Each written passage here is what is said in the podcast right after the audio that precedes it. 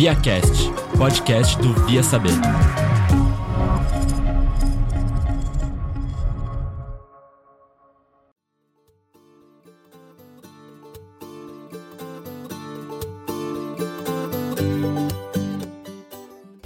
Sejam bem-vindos ao ViaCast, o podcast do Via Saber.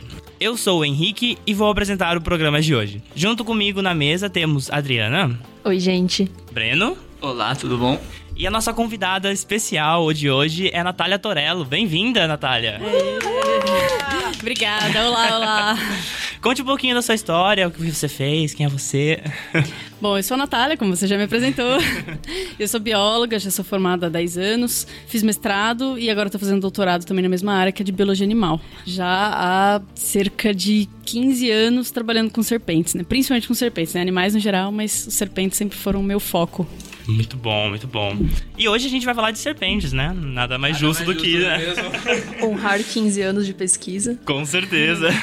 Bom, quando a gente começou a, a pesquisar um pouquinho mais pra pra montar esse programa, pra montar essa pauta, a, a gente ficou com uma dúvida: cobra, serpente, ah, algumas variações de nome, tem diferenças mesmo? O que significa isso? Em alguns lugares do mundo tem diferença. Por exemplo, ali na região da Índia, né, em, em alguns lugares da Ásia, cobra é um nome especificamente para as najas e as serpentes da família dos elapídeos, né, que, que é tipicamente das najas. Né, as najas são mais conhecidas na, naquela região. Então, lá cobra são as najas e outras serpentes dessa família, e aí serpentes seriam outras famílias de serpentes. Mas aqui no Brasil, pra gente, é tudo a mesma coisa. Isso é só um nome popular e pra gente não faz diferença. Cobra ou serpente, tá certo. Tá certo. Aham. Naja é aquela que tem um, um negocinho na cabeça, assim. Isso, tem aquele capelo que elas, quando elas estão ameaçadas, né, se sentem ameaçadas, elas expandem as costelas ali perto da cabeça, aumentam é, as costelas logo abaixo, né, da cabeça, na verdade, e aumentam isso e ficam parecendo maiores, que é pra assustar os predadores. E, e falando já dessas najas, é elas que têm o guiso, Não, não. O guiso quem tem são as cascavéis. Cascavéis. As cascavéis tem aqui no Brasil. Naja não, né? Apesar de que a gente tem Naja agora no Instituto Butantan. Mas assim, as Najas não são nativas do Brasil. Cascavel tem em toda a América. Aqui no Brasil também tem bastante. Aí tem aquele guizinho que faz barulho na, na pontinha da cauda. Como aquilo funciona? Biologicamente, alguma, sei lá, uma substância secretada. Como é aquilo? Dan, dan, dan. o guiso, na verdade, são restos de pele das cobras. É, elas trocam de pele pra crescer. Todas as cobras vão crescendo. E aí, conforme elas trocam de pele, elas tiram a pele como se fosse uma meia que a gente tira no avesso, né? Conforme a gente vai puxando, elas vão trocando de pele. E aí, a cascavel, ela tem a pontinha da cauda modificada. Ela tem um, um ossinho modificado, diferente das outras cobras. E aí, conforme a- o resto da pele sai, sobra um restinho ali nessa pontinha e vai acumulando. A cada troca de pele vai acumulando. E aí forma o guiso. Na verdade, é um monte de pele que fica acumulada e é oco por dentro. E aí vão formando esses aneizinhos, né, do, do guiso. E aí, conforme ela chacoalha a cauda, um bate no outro e faz o, o barulhinho. que incrível. E dá pra gente usar isso pra saber quão velha a cobra é? Todo mundo acha isso, mas não, é fake. é fake. Porque, na verdade, as cobras podem trocar de pele mais, uma vez, mais de uma vez por ano. Então, por exemplo, quando é filhote, elas crescem mais rápido. Então, elas podem trocar três, quatro, cinco vezes por ano. Aí depende de quanto elas se alimentam, né? Porque quanto mais comer, mais vai crescer. Então, tá, tá relacionado. Aí dependendo do número de vezes que ela trocar de pele, vai ser o número de anéisinhos que vai ter no, no guiso. Nossa, que brisa. Esse que você fala de trocar de pele, então não, não necessariamente é periódico. É, tem a ver com a fase de crescimento da cobra, ou com a espécie, ou varia, assim. tem certa periodicidade, mas de qualquer forma, assim, a variação pode ser muito grande. Vai depender da espécie, vai depender da alimentação, especialmente dela, porque se ela comer muito, ela vai crescer mais. Então ela vai precisar trocar de pele com uma frequência maior. Né? Quando as cobras são filhotes, elas trocam mais, porque criança cresce mais rápido mesmo, né? e, e aí, depois de adulto, elas continuam crescendo, as cobras crescem forever, mas vão crescendo numa velocidade bem menor, né? Por mesmo que, mesmo que elas estejam comendo ainda, vai ser bem mais devagar, então elas vão trocar de pele menos, assim, sei lá. Só um exemplo. Se um filhote troca de pele quatro vezes por ano, um bicho adulto vai trocar duas vezes por ano. Tá? Mas isso vai variar de acordo com a espécie, com o tamanho, com a alimentação, enfim, várias coisas. Hum, legal. Legal. É engraçado porque tem cobra que não tem veneno, né? E isso é. Quando eu vejo uma cobra, na minha concepção, tem até um negócio que falam que quanto mais colorido é, mais venenoso parece, sabe? Isso é verdade mesmo? Olha, a gente tem no mundo animal, né? Não só nas cobras. Aliás, não só no mundo animal também, em outras espécies, vegetais, fungos, etc. Tem a questão do aposematismo. O aposematismo é quando o. Vamos falar de animais, né? Já que a gente tá falando de serpentes. É, é quando o animal ele apresenta uma cor muito vistosa, por exemplo, vermelho, amarelo, laranja, enfim, que é pra uh, alertar o predador que ela, o animal é venenoso ou impalatável. Então, assim, mim. Se você me comer, vai dar ruim. Basicamente. Para serpentes, isso também muitas vezes funciona, como é o caso das corais verdadeiras. Mas não é uma regra. A gente tem outras espécies que são coloridas também e, e não necessariamente têm veneno, que é o caso das corais falsas. Elas imitam o padrão das corais verdadeiras, mas elas não têm veneno de verdade, não são perigosas. Então, Evolução, nem baby. todas elas- Então, nem, Nem todas, todas. elas têm veneno. Nem todas têm veneno, isso mesmo. Mas isso significa que nem todas são perigosas também? Exatamente. Na verdade, nós temos muitas, muitas espécies que são, tipo, praticamente inofensivas. Assim, nem todas as serpentes são peçonhentas, na verdade é o termo correto, tá? É, Venenoso. olha só. Termo técnico. É. Na verdade, venenoso, o animal ele tem o veneno, mas não necessariamente ele consegue inocular. Por exemplo, os sapos. Todos os anfíbios eles têm veneno na pele, mas você só vai ser afetado por isso se você comer ele. Ou, sei lá, se você pelo menos tiver um corte na mão, alguma coisa, e for manipular ele, alguma coisa assim, entendeu? Pro, pro veneno penetrar em você. Mas ele não consegue inocular em você. E, e as serpentes, não. As serpentes, geralmente, elas têm, não todas, mas quando elas têm veneno, geralmente elas têm um aparato inoculador, que são as presas de veneno mesmo, e aí elas conseguem, mordendo você, conseguem inocular esse veneno. Por isso que a gente chama de peçonhenta. Inocular é basicamente enfiar veneno dentro de você. Exatamente. Furar você e te colocar Te veneno. morde e coloca o veneno em você. Ah, Aí eu acho que existe bastante lendas dentro das mordidas das cobras, né? É, o veneno passa pelo dente, o veneno é cuspido por ela. Ou Não, passa varia? pelo dente. É que tem uma, uma espécie de naja, que é aquela famosa naja cuspideira, que ela realmente tem essa capacidade de cuspir o veneno. Ela lança. Geralmente ela mira isso nos predadores, isso é, é uma tática defensiva. Ela mira nos olhos do predador, que é justamente para conseguir fugir. Porque é, uma serpente tentar atacar a gente, né, quando ela se sente ameaçada, pode ser um risco para ela também. Então elas não querem isso. Então o máximo que ela conseguir de evitar desse contato com o predador é melhor. Mas só as najas cuspideiras que fazem isso, senão todas as outras elas mordem e para conseguir inocular esse veneno. E, e falando já de mordidas, ah, o que, que uma pessoa deve prosseguir depois que for mordida? O, que acontece, assim? ah, Tem todo o. Um, não sei se é. Você fala, ah, foi picado por uma cobra, você tem que, né, chupar o veneno, mas realmente funciona. Fazer Não. torniquete, colocar Morder. garrote, fazer xixi, sei lá, é Nossa, funciona. tem histórias cabulosas. Mas não, não funciona nada disso. Na verdade, é, é até engraçado falar isso, porque as pessoas vão falar, ah. Você tá zoando, né? Mas a melhor coisa que você tem a fazer, em primeiro lugar, é manter a calma. Porque quanto mais é, ansioso, quanto mais rápido for os seus batimentos cardíacos, mais rápido o veneno vai circular no seu corpo, né? Claro, isso a gente não consegue convencer sempre as pessoas a, a manter a calma. Foi picado Mas assim, uma cobra, calma agora. é, calma, calma, calma. Vai dar tudo certo. Mas assim, os procedimentos mesmo, o que, que a gente deve fazer? Foi picado? A única coisa que você vai fazer é lavar o membro com água e sabão. Então, por exemplo, se você foi picado na mão, lava com água e sabão, mais nada, e vai procurar um hospital. Se puder, né, no caso mão, braço, a gente consegue manter o membro elevado, deixa elevado pro sangue circular um pouquinho mais devagar. Tá, não, não afetar tanto é, a região. Mas se, por exemplo, for a perna, não der pra você ficar de cabeça pra baixo, não dá, tá? Mas tenta, vai direto para um hospital, são hospitais públicos apenas que tem o soro antiofídico.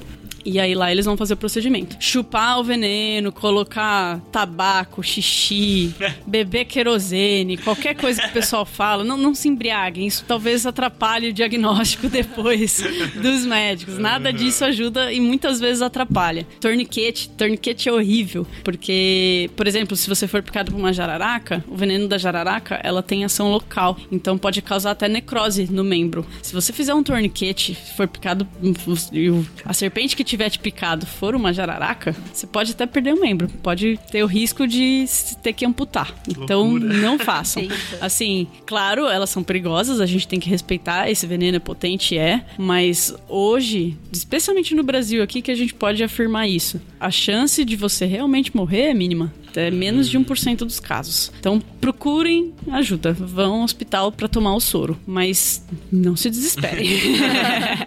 Comer 1% não precisa desesperar, né? Só ficar Não calmo se e vai pro hospital. É. Mas é bem reconfortante saber que é, tipo, relativamente raro conseguir morrer por uma picada de cobra. Consegui morrer, Tipo- exatamente. Se você vai pro hospital e tal. Se você não É- faz nada.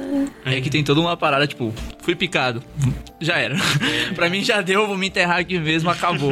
É Você mencionou que é em hospital público só que consegue o soro? É, hospitais particulares não tem soro. Mas por algum públicos. motivo burocrático? Não sei exatamente como que funciona. Eu sei que o Instituto Butantan que faz os soros, aliás, tem o Butantan, é, se eu não me engano, o Instituto Vital, Instituto Vital Brasil, lá de Niterói também. E antigamente o Ezequiel Dias em Minas fazia, eu não tenho certeza se eles ainda fazem. Mas de qualquer forma, é o governo que, que disponibiliza, né? E eu não sei se, se é por conta de burocracias, como que é, mas isso realmente só vai para o hospital público. Uma coisa que falam, que eu sempre escutei, é sobre, né, se você é picado por uma cobra, você tentar observar mais ou menos qual foi o bicho que te mordeu, pra você conseguir chegar no hospital e tentar descrever mais ou menos pra saberem melhor qual soro te dá. Eu sempre escutei que existe um soro que é meio geral, genérico, que meio que funcionaria pra mais ou menos tudo, mas se você conhece o bicho ou sabe mais ou menos, seria melhor. Como que eles produzem esses tipos de, de soros diferentes? É tipo vacina, que você pega um pouquinho do veneno do bicho e aí coloca? Como é que funciona? Mais ou menos. Vacina e soro são coisas diferentes. É, a vacina é aquele agente infeccioso. é, enfraquecido, digamos assim, a grosso modo, tá? Como que eles fazem o soro antiofídico, por exemplo? Eles pegam o veneno da- das serpentes, especificamente, por exemplo, vai fazer o soro antibotrópico, que é contra o veneno das jararacas, então eles vão pegar o veneno das jararacas, são cinco espécies diferentes de jararacas que eles fazem um pool, uma mistura desses, dessas espécies e diluem várias e várias e várias vezes e aí vão injetar nos cavalos. Por quê? Os cavalos vão produzir os anticorpos. Os cavalos, especificamente, eles conseguem produzir os anticorpos mais rapidamente. Teoricamente, a gente conseguiria também, só que o nosso corpo não responde tão rápido. Por isso que é injetado nos cavalos. E aí eles vão colocando mínimas doses desse veneno né, diluído nos cavalos e eles vão produzindo esses anticorpos. E aí eles depois eles tiram o sangue do cavalo, separa, né, só esses anticorpos, tudo mais, e isso sim vai ser o soro. Isso que é aplicado na gente. Inclusive é até importante que só pessoas né, profissionais da área da saúde que podem aplicar o soro, justamente porque são anticorpos de cavalo. Eventualmente você pode inclusive ter alguma reação alérgica. Então é um cuidado que tem que ter também. Então não é qualquer pessoa que pode aplicar. Por isso que você sempre tem que ir direto no hospital. Você não vai conseguir isso em outro lugar. Mas é, quando a gente, quando alguém se acidenta, a gente indica que então, é, se você conseguir reconhecer, né? Tudo bem. Se eu for picada, é, muito provável que eu saiba qual que é a espécie, né? Ou pelo menos o gênero, eu vou saber qual que é o soro que eu tenho que tomar. Mas assim, pra quem não conhece, se você conseguir tirar uma foto do animal, ótimo. Hoje em dia todo mundo tá com o celular na mão, né? Então, se você conseguir tirar uma foto do animal, ótimo. Em segurança. Se você tiver o risco de levar outra picada, não faça. Tá lá o bicho te picando, você É. vai tirar e tirar selfie com. E você acredita que antigamente, aliás, antigamente até hoje isso acontece, viu? Com uma frequência menor, mas ainda acontece. As pessoas achavam que, não, eu tenho que levar a cobra junto. É, sim, eu já escutei muito É. isso. E aí, putz, tem que levar a cobra, já tomei uma picada. A pessoa ia, pegava a cobra, cobra dava, picava de novo, de novo, de novo. E não, isso não é legal, não façam isso. Lembra que foi picado uma vez e tá tudo bem, Pois né? É, imagina. Isso é super perigoso pra pessoa que tá manipulando o animal ali. E depois, até quando ela leva, teve gente que já levou cobra viva num hospital. Gente- Coloca todo mundo do hospital em risco também. Gente, tá todo mundo Então- precisando de uma dose de Semancol. É, não, não façam, não façam. Assim, se der pra fazer em segurança, uma fotinho basta. Se não der nem a foto, não tem problema. É, especialmente aqui na nossa região sudeste, isso é muito tranquilo, porque se você for picado por uma jararaca, uma cascavel, uma coral, os acidentes são muito diferentes. Os sintomas que você vai ter para cada um desse, dessas espécies, né, desse acidente com essas espécies, é completamente diferente. Então, o médico ele tem que ser capacitado e ele sabe distinguir qual que é a espécie que picou você para aplicar o soro certo. Na, na região amazônica, especialmente, que a gente tem a surucucu pico de jaca, que é uma outra espécie também, é, o envenenamento com essa espécie às vezes pode ser parecido com o envenenamento da jararaca. E aí tem um soro é, que é específico que poderia ser para qualquer um dessas, dessas duas. né? Tem, por exemplo, o soro contra o veneno da jararaca é o soro antibotrópico. O soro contra o da surucucu é o antilaquético. E aí a gente tem basicamente uma mistura dos dois para casos que o- os sintomas estão ali meio confusos, assim, que pode dificultar o diagnóstico do médico. E aí esse soro também é eficaz para esses casos. Mas na região amazônica aqui a gente não tem nem que se preocupar. E mesmo na região amazônica também é, é, assim, desde que tenha um atendimento rápido, né? Na verdade, essa é a maior preocupação, porque lá a dificuldade de você chegar num hospital, tudo mais. Imagina em populações ribeirinhas, né? Às vezes o pessoal leva dias para chegar em algum hospital. E aí que mora o problema, né? Por isso que a maior parte dos, dos óbitos mesmo geralmente são com pessoas que demoram para buscar atendimento, né? Então,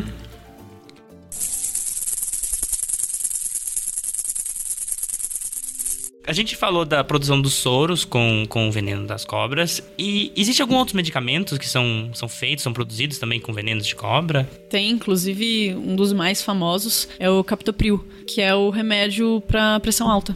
É um dos remédios mais vendidos, se não o mais vendido no mundo inteiro. E ele foi feito a partir do veneno da jararaca. Olha gente, só. que incrível. Pois é. Então, é, é o melhor exemplo que eu uso quando as pessoas falam tem que matar mesmo. Eu falo, tudo bem, vai matar ela, vai matar a sua família. Porque todo mundo tem Todo alguém mundo que tem tem pressão pressão alta na alta. família. Se não é você, alguém da família sempre tem. Se não é você, é porque você não chegou na idade ainda. É, tipo isso. então, mas isso é só um exemplo. É o exemplo mais clássico, né, que a gente usa, que, que realmente foi o mais difundido aí. Mas tem, por exemplo, com o veneno da cascavel, eles desenvolveram, eu não sei o nome exatamente, mas é como se fosse uma cola cirúrgica, feito da fibrina, enfim. Que é uma, uma cola que eles passam é, em, em coisas pra não ficar tanto, tanta cicatriz, né? Isso, nossa, legal. é, é absurdo, assim, é muito bom. É muito bom. Muito eficiente, assim. Hoje em dia eles usam muito isso. Nossa, isso são só, tipo, de duas das espécies mais conhecidas daqui, mas a gente tem várias espécies. então, tipo, tem muita coisa pra gente descobrir. E, e falando nessa linha de pesquisa, é, muito desse, dessa pesquisa nos medicamentos é feito no Instituto Butantan. E eu queria saber, faz quase 10 anos que teve um todo um incêndio no Instituto Butantan. Como é que esse incêndio impactou a pesquisa que estava sendo realizada na época? É, a gente já conseguiu recuperar agora, quase 10 anos depois? Você acha que a gente já está conseguindo recuperar o que a gente perdeu? Como que foi isso? É, recuperar a gente nunca vai recuperar. Teve coisa lá que infelizmente já era. Tá, sei lá, bichos que a gente não vai ver mais. Isso tanto de serpentes quanto de aranhas, escorpiões, né? Foram as duas coleções, né? Foram atingidas. Acho que hoje em dia eles já conseguiram ver o que, que a gente conseguiu resgatar desse incêndio. Tem muito material, assim, às vezes eu recentemente agora pro doutorado eu pedi uma lista das espécies de São Paulo, né, tal que tem, tem a ver o que que, que que a gente tem na coleção para eu ver as espécies que ocorrem nos parques que eu tô trabalhando, tal, tudo mais. E nas observações tem qualquer informação adicional, né, que, que possa ajudar você no, no seu trabalho. Ou informação, alguma informação direto do bicho, do material que você vai analisar. Meu, eu, eu peguei, pedi só a lista do estado de São Paulo. É absurdo a quantidade de bicho queimado, perdido no incêndio. Ou então, sei lá, tem só a cabeça, sabe? Tipo, ou o que, que eles conseguiram aproveitar. É, é muito triste, assim. Atrapalhou muito, muito as pesquisas. Tinha gente que teve que mudar os projetos completamente, que assim, pega, joga fora e começa de novo, sabe? Porque a pesquisa tava lá. Tava tudo lá. Espécies que estavam sendo descritas, enfim, tem muita coisa que a gente perdeu. Claro, fizeram depois de muito tempo, fizeram um prédio novo das coleções. Vamos continuar, vamos tentar recuperar o tempo perdido. A gente não vai recuperar esses animais. O que a gente perdeu vai fazer muita falta e a gente não vai recuperar. Mas vamos tentar começar de novo, né? Sim. Então, bola pra frente, não tem o que fazer. Não dá pra parar. Isso é verdade. Mas é bem triste, assim. Foi um impacto bem grande. Não foram animais vivos, foram os animais da coleção. Mas confesso que, assim, se fosse comparar o que a gente tinha de animais vivos lá e o que a gente tinha na coleção, nossa, a gente perdeu muito mais material, muito mais pesquisa, assim, uma fonte de dados absurda. E isso afeta até hoje, né? Nas pesquisas recentes, assim. Até hoje.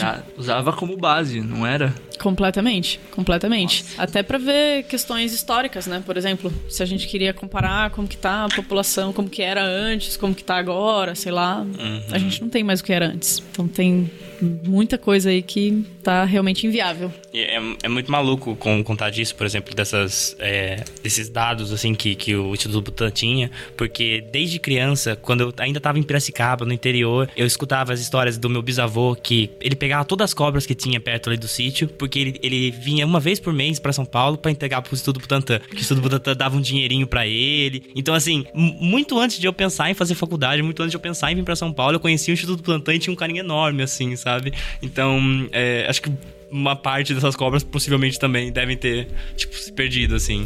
E é maluco pensar nisso em, em termos de, de impacto pra ciência em vários aspectos, né? Nossa, é verdade. E acho que todo mundo tem uma história de infância no Butantan. É, eu falei isso. Todo mundo que cresceu, pelo menos aqui na, na região de São Paulo e fez fundamental escola, com certeza teve alguma excursão pro Butantan. Quem nunca se pendurou lá naquele murinho lá do serpentário pra olhar as cobras lá no, no fosso. Desculpa, gente, eu sou de Curitiba. tem tempo, tem tempo. Ainda tem o serpentário aí, tem um monte de coisa. Vai lá, vai lá. Então, mas lá. é que eu morro de medo de aranha. E aí, puta, e no Instituto Butantan é meio que tipo, tem uma, uma parte grande de aranha, né? Então eu vou te tranquilizar. Eu também tenho medo de aranha. Mas tá tudo bem, você consegue sobreviver. Pode ir lá, não. É sério. Mesmo no Museu Biológico, que tem. A maior parte é cobra, mas ainda tem algumas aranhas lá no final da exposição. Dá pra você passar reto, Passar tranquilo. correndo, olho fechado. Mas pode que vale a pena. bom, bom saber.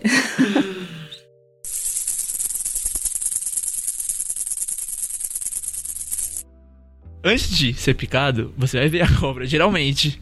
E como é que a gente deveria agir? Tipo assim, tem uma cobra na sua frente agora, apareceu, pá, surgiu. Você fala, vou correr. Eu ligo pra quem? Ligo pra quem? Pra mim, gente, anota aí nove. não, brincadeira. É, não, ligar, então. É, quando a gente encontra uma cobra, a cobra só vai atacar a gente se ela se sentir ameaçada. Como eu falei, ela tem medo da gente. E enfrentar um predador, nós somos um predador, elas têm muito mais medo da gente do que a gente delas, geralmente. Na teoria.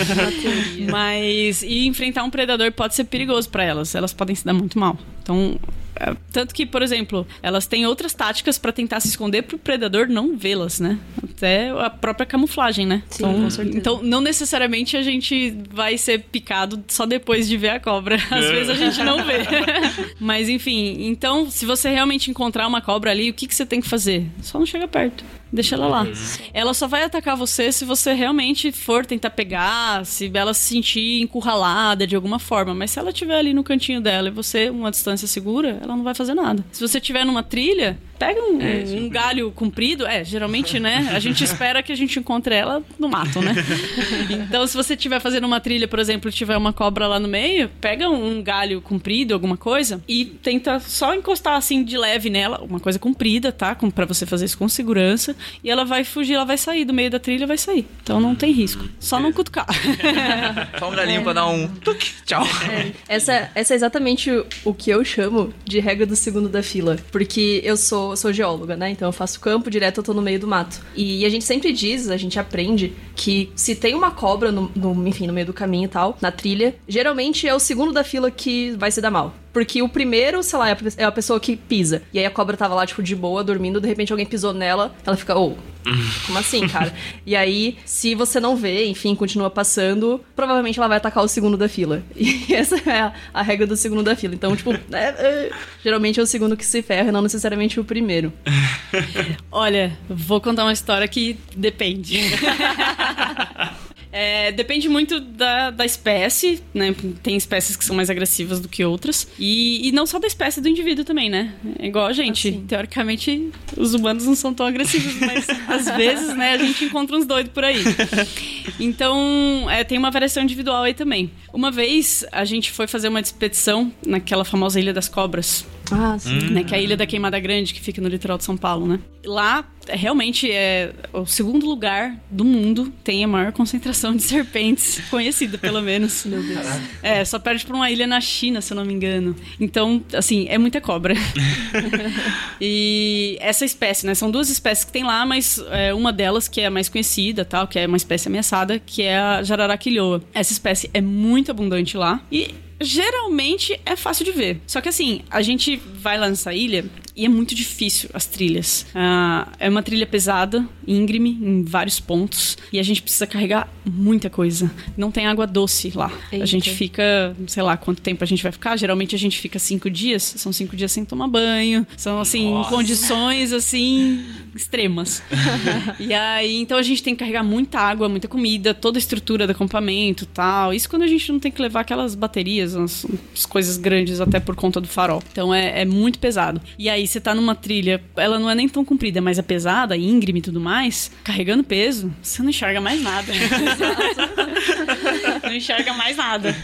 E aí uma vez, uma das vezes que eu fui pra lá com o pessoal, estávamos em quatro pessoas e tinha eu e uma menina só que já tínhamos ido lá e já conhecíamos a trilha. A menina, a outra menina foi na frente, essa é minha amiga. As duas pessoas que não conheciam estavam no meio e eu fui atrás.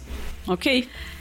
Pessoal, presta atenção, fica de olho, porque a gente cansa com peso tal, vamos ficar de olho. Primeira pessoa passou, pulou a cobra. Segunda pessoa passou, pulou a cobra. Terceira pessoa passou, pulou a cobra. E aí eu vi a cobra atrás. e assim, nossa, o bicho tava praticamente no meio da trilha. E ninguém viu.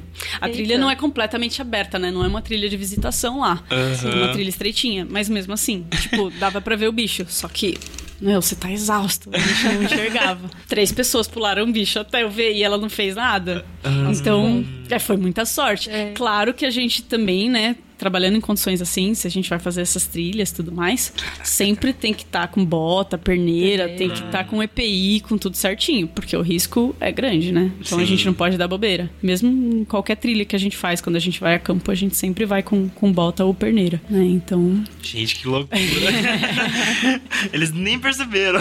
É que quando você fala da Ilha das Cobras, eu imagino. Sabe a cena do, do Mogli, que tem aquela cobra que fica na, na, na árvore? Aí eu imagino assim: cobra no chão, cobra na árvore, cobra no- do lado, pra lá e pra cá. É assim? quase isso. Nessa ilha é. E, e o porquê? O que, o que, que aconteceu pra essa ilha se tornar esse, esse um lugar assim? Refúgio, quase. É. É basicamente um refúgio mesmo. Isso é uma história evolutiva, na verdade, é um- uma das, das histórias evolutivas de serpente que assim mais chamam a atenção. É, a gente tem a jararaca aqui do continente, aqui em todo o litoral, de, acho que desde o Espírito Santo, pelo menos, até o sul, a jararaca tem uma grande distribuição. É, com as flutuações, aumento do, nível do mar e tudo mais, elas acabaram ficando isoladas nessa ilha. Então, é como se tivesse um monte de montanha e áreas baixas, sei lá, área costeira. E, e aí, quando aumentou, subiu o nível do mar, de repente presas. teve um pedacinho ali que encobriu. E ela ficou presa naquela montanha. Antigamente era uma montanha, né? Agora virou uma ilha. E aí passou, passou aí 10 milhões de anos, enfim. E com o tempo, né, houve especiação, se tornaram uma espécie diferente da espécie daqui do continente. E aí elas tiveram que se adaptar a toda a vida de lá, né? Porque é, é bem diferente. As jararacas daqui do continente, ela comem sapinho quando filhote, depois começa a comer rato, depois de adulto, que é uma presa mais calórica. Lá nessa ilha não tem ratos, não tem mamíferos terrestres. E elas Então, comem o quê? Elas passaram a comer aves. Aves migratórias, não são nem Eita. qualquer aves. Gente, olha isso. Eventualmente elas conseguem pegar uma árvore. Uma árv- árvore é ótima, né? As árvores elas não pegam, gente.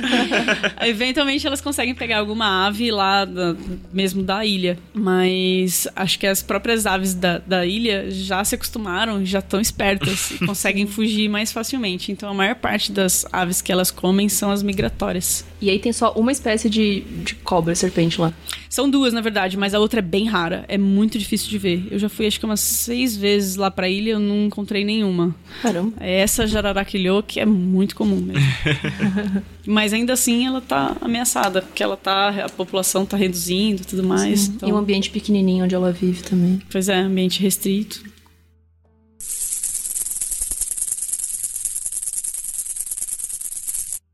Isso que você falou, por exemplo, do, do, do mar subir e ela ficou presa. Existe alguma cobra que sabe nadar, por exemplo? Alguma cobra que é marinha, que a gente vê, às vezes, aquela enguia. Não sei se enguia é uma cobra. Enguia não, é uma cobra. né? Mas tem sim cobras que sabem nadar, tem co- cobras marinhas, inclusive. Aqui no litoral do Brasil a gente não tem cobras marinhas. Boia, não é? Não, jiboia não é. Mentira. Ah. não, a jiboia, ela usa bastante a vegetação e o solo. Ela é semi-arborícola, vai. Mas a gente tem algumas espécies, inclusive peçonhentas, assim, com um veneno bem Eita. caprichado, assim. Mas acho que ele, especialmente do Oceano Índico, aquela porção ali que, Caramba. que tá. Deve que ter é alguma bem- na Austrália. Certeza, certeza. É meio assustador. Eu já vi uns vídeos de uma cobra nadando e. Imagina um negócio que fica fazendo um S assim, sabe? Ele fica. Tô fazendo assim com a mão, ó. É muito horrível. Nada, são lindas. Com medo. Aliás, falando em como elas se mexem, evolutivamente, devia não ser bom um bicho não ter pata pra se locomover. Porque, como. qu- Qual que é a pira da evolução das cobras? Elas tinham patinhas e aí foram perdendo, porque, sei lá, por algum motivo adaptou e não precisava disso. Existem duas hipóteses. Uma é que as cobras é, perderam as patas, né, os membros, pra viver na vida aquática. Na verdade, eram as cobras descendem dos lagartos, né? Então, esses lagartos ancestrais que teriam perdido os membros pra viver na vida aquática. E a outra hipótese seria que não seria pra vida aquática, seria pra vida fossorial, que é viver enterrado. E seja na água ou debaixo do solo, os membros atrapalham. Sim. Entendeu? Então, aos poucos, né? Seleção natural. Aí, então, eles foram perdendo isso. Mas é uma coisa bem cabulosa. São genes, assim, expressões genéticas que se perderam. Assim, é bem. É uma pira. Mas tem, tem cobra que, tipo, de fato vive embaixo da terra? Ou é só, tipo, ninho? tem, tem sim. Eita. Tem algumas espécies que praticamente não saem debaixo da terra ou saem muito pouco. Assim, inclusive quando a gente vai pra campo e vai procurar as cobras e tal, é difícil a gente amostrar bem essas espécies fossoriais, porque é difícil encontrar, né? Sim. Mesmo com armadilha e tudo mais, é, é bem difícil. Então, tem algumas um pouco mais comuns que saem com alguma frequência. Quando chove, por exemplo, estação chuvosa, e aí alaga muito o solo, eventualmente a gente consegue achar. Mas é mais difícil mesmo, mas tem. Não, é que eu ia só fazer um comentário nada a ver. Como sempre. É que quando. a gente- Pra mim, a cobra da terra é a minhoca. E a da água é a enguia.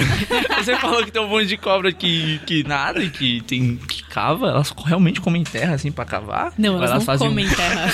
Tá com o nariz assim, sabe? Não, elas não comem terra. elas têm até algumas adaptações no corpo tal, e vão mexendo, como, como a minhoca. A minhoca não necessariamente come terra, né? Mas elas vão. Tem, ah, essas cobras que vivem enterradas, elas costumam ter o crânio bem compacto, assim, bem duro. Diferente da- das cobras terrestres, por exemplo. E aí elas conseguem ir movimentando a terra mesmo e se enterrando. Olha que fantástico. E tem algumas cobras que realmente parecem minhocas. Confunde muito, é sério. Gente. E são pequenininhas. Tem, tem uma família de, de cobras que vive debaixo da terra que, nossa, elas têm, sei lá, 10 centímetros. E, com- e são meio pretinhas, assim, mais escuras. né? É Então, é, são os tiflopídeos. Achou? Nossa, é uma minhoca, gente. Caraca. Não é, não. Que loucura. É, é isso mesmo. Nossa, Incrível.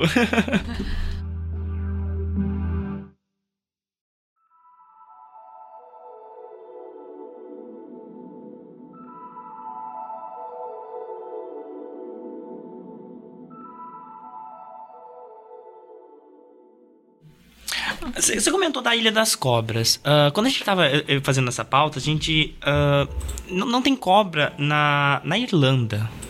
O, o, o que, que aconteceu nisso pra, pra ter, por exemplo, uma Ilha das Cobras e em algum lugar não ter nenhuma cobra, assim? É, se puder contar um pouquinho mais, não sei. se é Então, isso tem uma mesmo. lenda de por que não tem É. cobra na me Irlanda. conta essa lenda. Não, é muito legal. É, Então, dizem que, que já existiu cobra na Irlanda, mas que as cobras foram expulsas pelo St. Patrick, louco. que foi, enfim, é o santo que é, sei lá, o patrono da Irlanda e tal, é o da cerveja verde no St. Patrick's Day e tal. É, mas um dos milagres que ele fez foi, ou dizem, que foi expulsar as cobras da, da Irlanda. E quando eu escutei isso, eu falei, ah, hum, capaz, né? Até parece, deve ter várias cobras na Irlanda. E aí eu fui ver o mapa de distribuição de cobras no mundo e de fato não tem cobras na Irlanda. Eu fiquei, hum, ok, por quê? O que, que, que aconteceu? Porque assim, é uma ilha. A gente poderia pensar, é uma ilha, os bichos não chegou lá. Mas a Inglaterra também é uma ilha e tem cobra na Inglaterra. Então, Olha, eu gostava desse St. Patrick antes de saber disso aí, cara. né? O santo da cerveja, eu, eu me dava bem com Apoio, ele, mas né? agora não mais. Isso pra você não é um milagre, né? é um Nossa, traje. Não, não, não é de Deus esse santo aí, não. Olha, é, na verdade, as cobras, assim, aonde elas ocorrem e tudo mais, isso é ao longo da evolução. Mas isso pra elas ocorrerem em algumas ilhas e em outras não, né? Isso depende de uma série de fatores. Eu não sei dizer especificamente do caso da Irlanda. Mas, assim, é a distribuição no geral, né, não só das serpentes, mas répteis como um todo, geralmente elas só não ocorrem em regiões árticas, por exemplo, em regiões muito frias. E olha que ainda tem lugares que mesmo sendo muito frio, ela consegue, mas tem alguns extremos ali que é difícil. Então, realmente não dá. Isso, né, porque elas termorregulam, né, tem toda aquela questão da biologia mesmo das cobras, né? Então, elas não conseguem sobreviver em ambientes tão, tão frios assim. Mas aí, em relação à Irlanda ser uma ilha tal, e putz, né, por que, que em outras ilhas tem e na Irlanda não tem? Aí a gente teria que conhecer, talvez é quem trabalha com biogeografia e conheça toda essa questão aí e tal, saiba responder melhor. Aí eu já não sei dizer. Mas é- deve ser provavelmente por uma questão evolutiva mesmo aí. ou foi St. Patrick's. Ou são Ah, falando assim de lendas, essas coisas, uh, existem as lendas dos encan... eh, Não sei se é uma lenda, posso dizer, dos encantadores de cobra. É que assim, sempre que eu olhei, eu sempre achei que tinha um truque atrás. Mas tem uns vídeos que eu realmente olho e falo assim, nossa, esse cara é bom. Isso é, existe? É alguma fisiologia, não sei. Bom, depende do que encanto que você tá falando. É, tem, por exemplo, aquele pessoal que fica tocando flautinha pras najas, É, isso, aquilo, tal. Isso com certeza tem muitas artimanhas aí atrás. Então, primeiro, geralmente que eles mal alimentam os bichos, deixam os bichos com fome. É, vamos lembrar que as cobras, elas não são completamente surdas, mas elas escutam muito pouco. Elas não têm ouvido externo, elas só têm a parte interna mesmo do ouvido que elas sentem muito mais é, vibrações. Claro que dependendo da vibração no ar, elas até conseguem sentir, mas assim, até consegue ouvir, né, no caso. Entre aspas, né? Mas aí depende do, do nível de vibração. Eu não lembro agora de cabeça, mas é uma faixa muito restrita mesmo que elas conseguem ouvir, né? E então o que eles fazem é, além de deixar os bichos com fome, eles colocam urina de rato na ponta da flauta. E aí, conforme eles tocam a flauta, na verdade eles não estão só tocando a música, eles estão movimentando a flauta em si, entendeu? E aí fica balançando a flauta na frente da cobra, com aquele cheiro né, de- da urina do rato. E aí a cobra vai seguindo, na verdade, é o cheiro. Então, olha e, e isso aí geralmente é muita sacanagem, porque muitas vezes eles, aliás, muitas vezes, não sei se todas, ou quase todas, enfim, mas eles arrancam as presas delas, arrancam os dentes, Tadinho. que é pra não ter risco de acidente e tudo mais. Então é uma puta sacanagem. Sim, com certeza. Caramba. Nossa, é um. É um circo com cobra ao É? vivo. Quase isso. Caraca, eu não gostei, nunca mais. Por exemplo, como a gente comentou desse caso, tem vários outros casos que, que as pessoas têm as cobras de como um pet, assim, como um animal de estimação.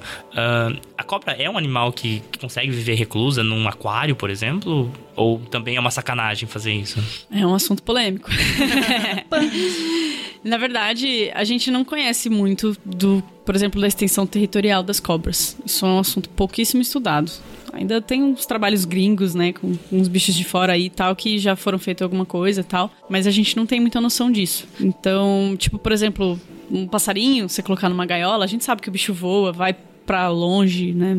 Voa pra caramba longas distâncias, não, não necessariamente os migratórios, mas mesmo assim. A cobra a gente não sabe o quanto ela anda, o quanto ela fica num lugarzinho sempre ali, enfim. E mas assim, os bichos, né, tem tem animais que se adaptam no cativeiro, ficam se alimentam bem, se reproduzem, ok. Mas aí tem todas as questões por trás, né? O- Se a gente, a gente nem conhece do quanto que o bicho anda ou não pra dizer se ele tá confortável, se, sei lá, Sim. se tem problemas de obesidade aí e tudo mais. Então, é, muitas vezes criadores acabam indo muito mais pelo hobby, pela vontade de ter o bicho. E assim, tem gente que realmente cria e faz o negocinho di- direito. Só que o problema é que tem muita gente que não faz. Muita mesmo. E aí, a quantidade de gente que pega e depois o bicho cresce e solta em qualquer lugar. E assim, então, se a gente for ver, os contras são muito maiores do que os prós, entendeu? Sim, é Tem toda uma discussão aí de se a gente deve ou não legalizar tal, né? Tem algumas espécies já legalizadas, o pessoal queria colocar, liberar muito mais tal, mas é, é um, um tema complicado, assim. E a introdução de, de espécies exóticas, né? Já que atualmente só tem duas espécies, acho, que são legalizadas aqui no Brasil, de serpentes. Mas a espécie que o pessoal mais cria não é daqui do Brasil. Ou seja, todo mundo tá criando ilegalmente.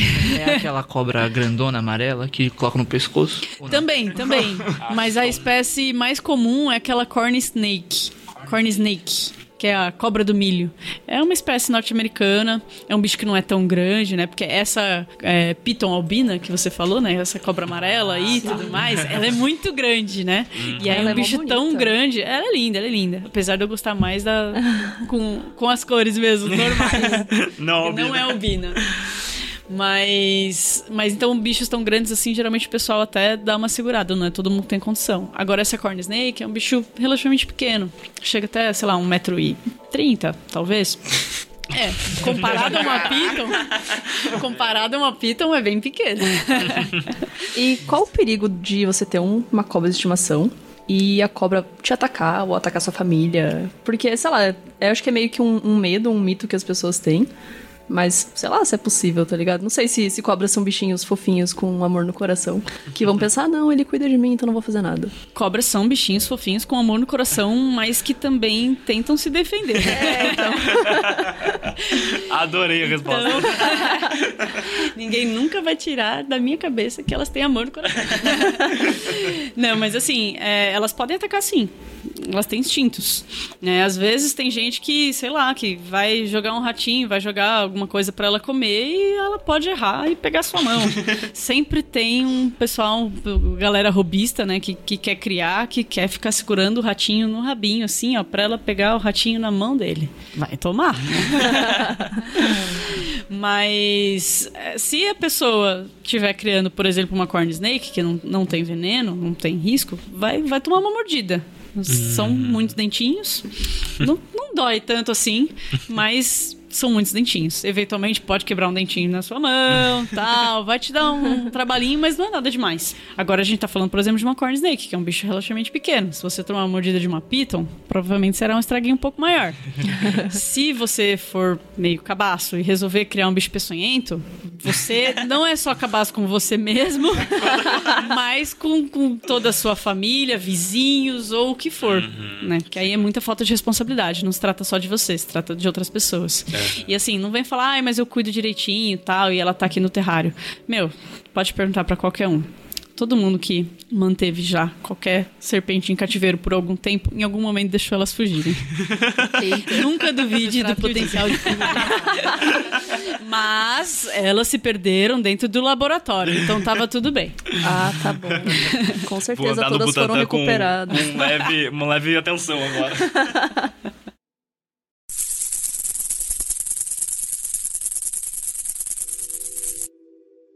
Bom, a gente falou um pouquinho da alimentação dessas cobras de cativeiro, mas na natureza, por exemplo, vira e mexe a gente vê esses noticiários de uma cobra que engoliu um boi, uma cobra que engoliu um, um cachorro, assim. Es- essas alimentações ah, são preferenciais ou são ocasiões especiais, assim? Não, com certeza não são preferenciais. E qualquer notícia que vocês ouvirem que uma cobra comeu um boi é mentira. Ai, que bom saber isso. Fake news. Tá? Cobras não, nem a sucuri, a anaconda, tal, não, ela não consegue comer um boi. Não dá. Eita. Pois é. Olha, muito bom isso. Muito bom saber isso. Mas cachorro, né, que é um bicho bem menor isso aquilo, eventualmente poderia ter algum acidente, mas assim, não é a dieta normal das cobras. Tá? Mesmo nós humanos, não, não somos presas das cobras, nem nós, nem os cachorros. Mas é claro que tá rolando uma pressão enorme, né? Elas estão cada vez mais perdendo o habitat e tudo mais, né? Com desmatamento, fragmentação, com tudo. E então, se elas estiverem com fome e aquilo é o que tiver pra hoje, É, chihuahua na janta. pode ser. Eu espero que não seja chihuahua, chihuahua é muito bravo, né? Vai morder. É verdade. E, e como que rola o, o processo de digestão de uma cobra? Porque, tipo, ela de fato engole o bicho inteiro. E Engole aí? inteiro. As serpentes, elas têm um metabolismo muito lento. Então, depende da, da presa, né? E depende da espécie de serpente também. Ela vai comer determinada presa. E, por exemplo, quando ela come um rato, ou uma presa mais calórica, né? Uma presa maior, é, ela pode ficar dias, semanas, até meses sem comer. Não é, não seria absurdo uma serpente na natureza ficar de repente um ano sem comer. Eita. Pois é, não, não seria estranho. Lá mesmo na Ilha das Cobras, essas jararacas leoas, como elas se alimentam praticamente de aves migratórias, os bichos vão pra lá o quê? Uma vez por ano. Então, eventualmente isso pode acontecer. Mas não é o habitual. né? Em geral, não. E tem algumas cobras também que elas comem, por exemplo, lesma.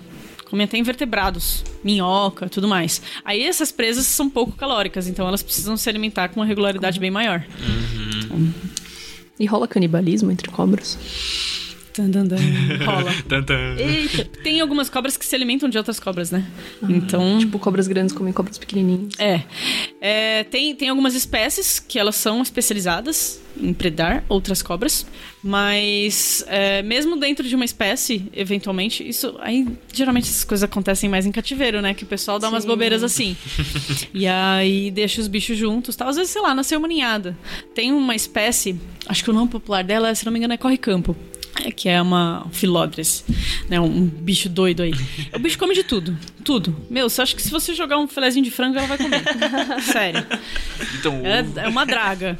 E, e esse bicho, sei lá, já aconteceu já de nascer uma ninhada, deixarem os filhotes juntos ali e tal. Meu, um deu bobeira, o outro foi e juntou. Então. Mas são situações mais raras, assim. Assim, o canibalismo, né? Que seria uma espécie comer outra da mesma, Da mesma espécie. espécie. É. Mas tem se- serpentes que se alimentam, por exemplo, tem a serpente que é o símbolo do Butantã, ela frequentemente ela come jararacas. Então, gente. tipo, muito da hora, né? Pô, ela consegue comer uma cobra Exato. peçonhenta. Muito legal.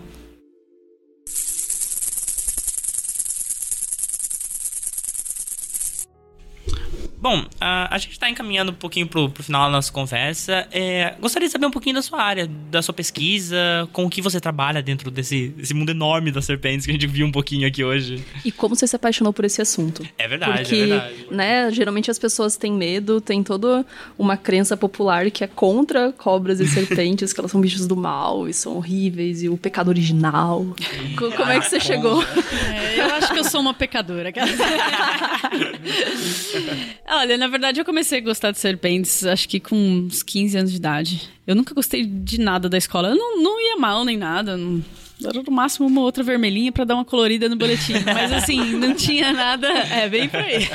Mas não tinha nada assim que, que me atraísse, assim. Puta. Tudo bem que eu era nova, não precisava decidir na hora, né, que eu ia fazer, mas pra mim eu falava, nossa, eu acho que eu vou fazer educação física, porque a única coisa que eu gosto é jogar bola. mas e aí na oitava série eu comecei a ter aula de química, não era nem biologia, só que a minha professora de química também dava aula de biologia e ela levava o livro dela já de uma turma pra outra, tal. Então o, o livro dela me chamou a atenção porque tinha uma tartaruga marinha na capa. Eu falei, ah, meu, que bicho, né? Que da hora, tal, isso aqui. Né? E eu não gostava das aulas de química mesmo, então eu pegava o livro dela e ficava ali dando uma folhada, né? E aí eu de repente me apaixonei, falei, nossa, é isso. Eu acho que no segundo colegial era aquele volume único, o livro, no segundo colegial eu já tinha feito aquele negócio inteiro, já tipo, nossa, é isso. Vai ser cobra, vai ser pesquisa, vai ser isso. Já sabia. E eu sempre curti a área de conservação.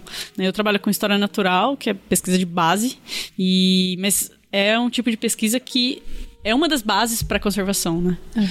Então, e, inclusive o meu projeto de, de doutorado agora está diretamente relacionado com isso, né? No mestrado ele também era relacionado, né? Já que história natural é a base da, da conservação, mas era um pouco mais indiretamente. E agora no doutorado eu tô tentando eu faço o levantamento de espécies da herpetofauna, não é nem só de serpentes, né? São répteis e anfíbios no geral. Faço o levantamento da herpetofauna de três parques daqui de São Paulo. São parques de tamanhos diferentes e grau de conservação diferente.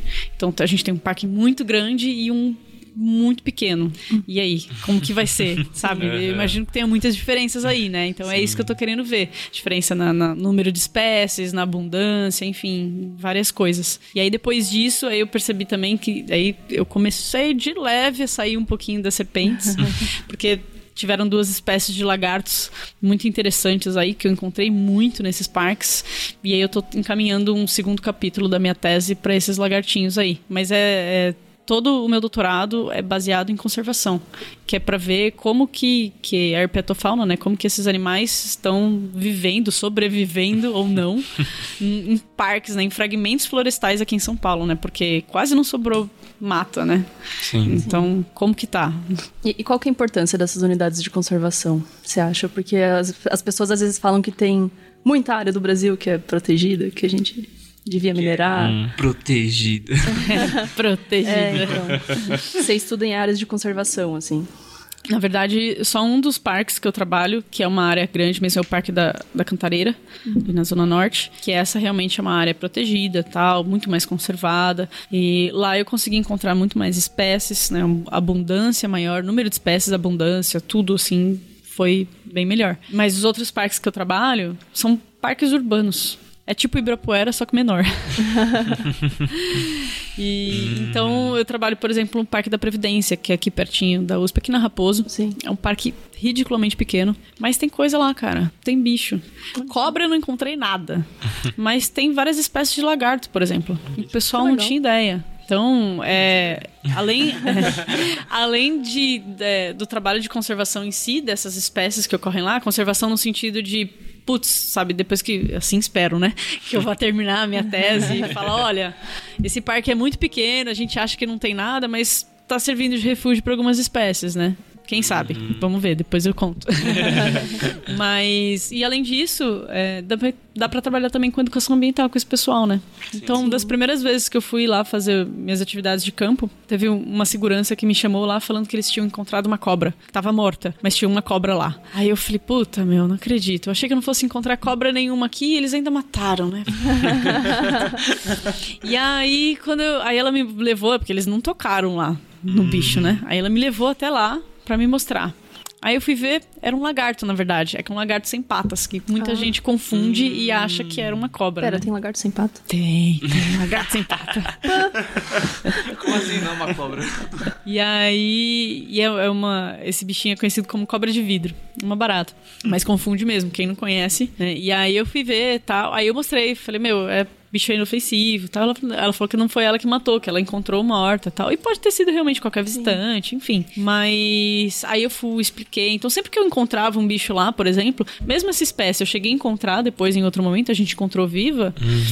Meu, eu falava, vem cá, vem cá, vamos, vou mostrar pra vocês. Pegava o bicho, mostrava, mostrava na mão mesmo, né? Porque a maior parte das espécies era inofensiva. Então, falava, ó, bicho é assim, assado, isso aqui é um lagarto. Vocês sabiam que é um lagarto, meu? Não tem pata, mas é um lagarto. Mostrava as diferenças, tudo mais, mostrava que o bicho não era bravo, que não tinha perigo nenhum. E aí no final, meu, eles me mandavam mensagem, eu deixava meu contato com eles direto no celular. No final eles me mandavam mensagem, ó, peguei aquele lagarto, viu? Eles mandavam a foto e era aquele mesmo, tipo, eles sabiam identificar já até. Olha só. Incrível. Peguei aquele lagarto, mas já soltei, tá bom?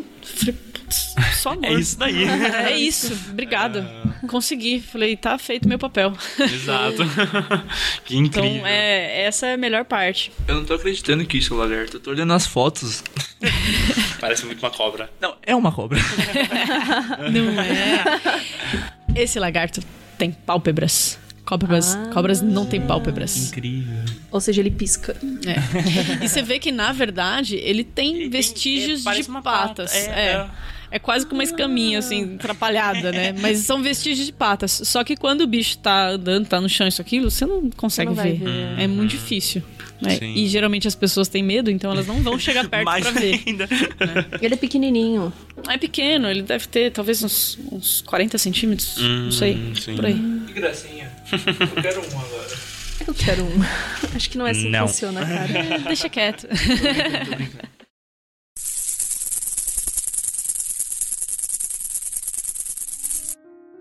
Bom, ah, agora a gente vai fazer uma, uma série de perguntas rápidas. Ah, responda como você quiser. Fique à vontade. ok. Piolho de cobra é cobra? Não.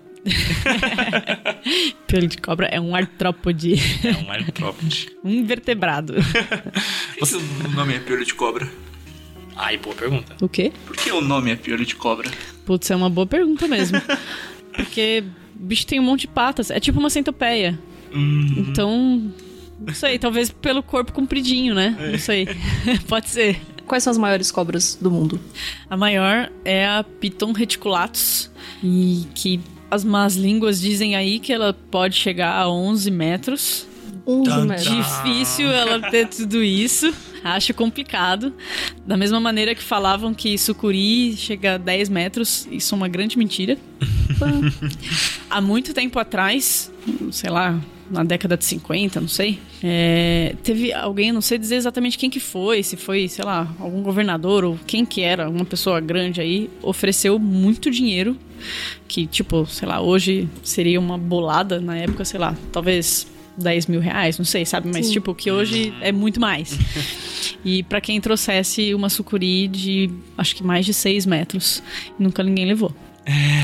Então, isso, a maior parte das fotos, das coisas que a gente vê na internet é tudo mentira. Mesmo a sucuri, né, que é a anaconda, que o pessoal Sim. fala que é a maior do Brasil, de fato, é a maior do Brasil e tal, mas não tem esse tamanho todo que o pessoal fala. Então, a piton eu não sei. Dizem que chega até 11 metros. Realmente, ela é maior do que a sucuri. Uhum. Mas a sucuri, ela é mais robusta, ela é mais gorda. Ah, sim. Ah, verdade. Elef... É, ela engole um boi. Não engole porque ela precisa abrir muito a boca pra isso. E aí o boi não, não rola. É. A dinâmica da coisa não, não funciona. Faz Poxa, o sentido. pequeno príncipe tava errado, então, mas jiboia não pode engolir um elefante. Ah, mas, mas deixa o desenho, vai. Você fala, a sucuri... Não, a sucuri não. A anaconda é uma sucuri. Que eles falam no filme, não é? É a mesma espécie. a mesma Popularmente o pessoal chama. É que no popular é tudo, né? Pode, em um lugar pode ser um, em outro vai mudar completamente. A gente pode culpar eles por ter medo de cobra? O filme pode. o filme pode. Porque tem tanta coisa aí que o pessoal acaba com a imagem das cobras. Aliás, né, vamos falar, não criticando, mas. Não, já, já tô criticando sim. Desde Ah, a sim, Bíblia falam mal das cobras, né? Então, É verdade. É isso. As lendas é, sobre as cobras serem muito malvadas são desde de sempre, quase, né? pois é. E é mancada porque isso coloca os bichos em perigo também, né? Eu Demais, demais. Super matam as cobras. Matam muito. Tem gente que, quando a gente vai procurar, às vezes, um dos métodos que a gente faz pra procurar cobra no campo é, às vezes, andando nas estradas. Porque tem muito bicho atropelado. Meu, você encontra cobra atropelada no acostamento. As pessoas saem da pista pra pegar a cobra, pra matar a cobra. Tipo, você tá dentro do seu carro, tá indo pra um lugar, sabe, não vai ter. Meu, deixa o bicho. Sim. Não, elas fazem questão de ir pro acostamento e matar a cobra. Fogo. Animais racionais, gente. Somos nós, os seres humanos. E onde habitam, né? Onde habitam? É pelo bem da família brasileira, gente. É, família tradicional. Você já foi picada? É verdade, tanto isso. É. Você trabalha há tanto tempo com isso, então. Acho que não é já nenhuma questão de pica- se já é- foi, é quantas vezes. Não, eu já fui mordida por cobra não peçonhenta. Aí já umas duas vezes. Mas peçonhenta nunca. E eu espero terminar minha carreira bem velhinha, sem nenhuma. Vai ser histórico, assim. Eu conheço uma única pessoa na área que, que já tá há muito tempo na área, que nunca tomou mordida. E eu pago um pau e eu falo, quero ser igual a ele. Mas você já levou, tipo, mordida na perneira, assim? Tipo, a perneira já te protegeu em campo? Não, nunca precisou. Mas, ó, ainda assim eu fico mais confortável com ela, porque Ah, Sim, sem dúvida. eu vou dizer que em outros momentos eu já quase pulei uma cobra também. Não naquela história que eu contei na ilha, mas aqui mesmo, acho que. Não sei se foi em Juquitiba, não me lembro onde que foi, que, nossa, eu cheguei perto de pisar numa jararaca. Então, não importa, mesmo que ela não tenha sido necessária até agora, eu vou continuar usando. E qual que é o grau de uma mordida? Porque você imagina que seja um negócio meio, como é que fala? Mais profundo do que forte. Pelo menos eu imagino isso. Você compara, sei lá, com a mordida de um Rottweiler. Se colocar na, no mundo comum. É, depende da cobra, né? Do tamanho dela. Se a cobra tem uma cabeça muito grande, vai pegar uma, uma mordida de uma sucuri, não deve ser muito legal. né? Uma sucuri grande, assim, talvez não seja muito legal, né? Mas eu, por exemplo, eu tomei uma mordida de jiboia já. Não era nem grande, era um filhote. Então. E ela, assim, a cobra, ela pode só morder e soltar, que é tipo um bote, né? Ou então ela pode morder e ficar segurando. Mas a maior parte das vezes ela morde e solta, porque é só um bote de aviso, assim, é, sabe, não chega perto. Então isso, meu, não é nada demais, assim. Se realmente for isso, não é nada demais. Mas é, pode ficar. Quando eu tomei uma mordida, quebrou um dentinho no meu dedo e ficou lá umas duas semanas. Eu quase fiz um buraco para tirar o dentinho de dentro, eu não consegui. Falei, ah, fica aí, então, uma hora quando você quiser, você sai. Aí umas duas semanas depois Ah, saiu. saiu. Ah, É, eu aí achei o que corpo expeliu. Dentinho de Não recordação. tem, não tem de recordação. Fazer um colar, assim. É tipo uma farpa, sabe? De madeira. Quase isso, mas era praticamente. Mas assim, elas têm muitos dentinhos curvadinhos pra trás, e aí quando ela dá o bote, né, e morde você, os- no reflexo a gente acaba puxando, né? E aí eventualmente quebra um dentinho. Mas não é nada demais, não. Agora uma curiosidade, você jogava o jogo da cobrinha no Nokia? Com certeza. Quem não? Ah, muito bom.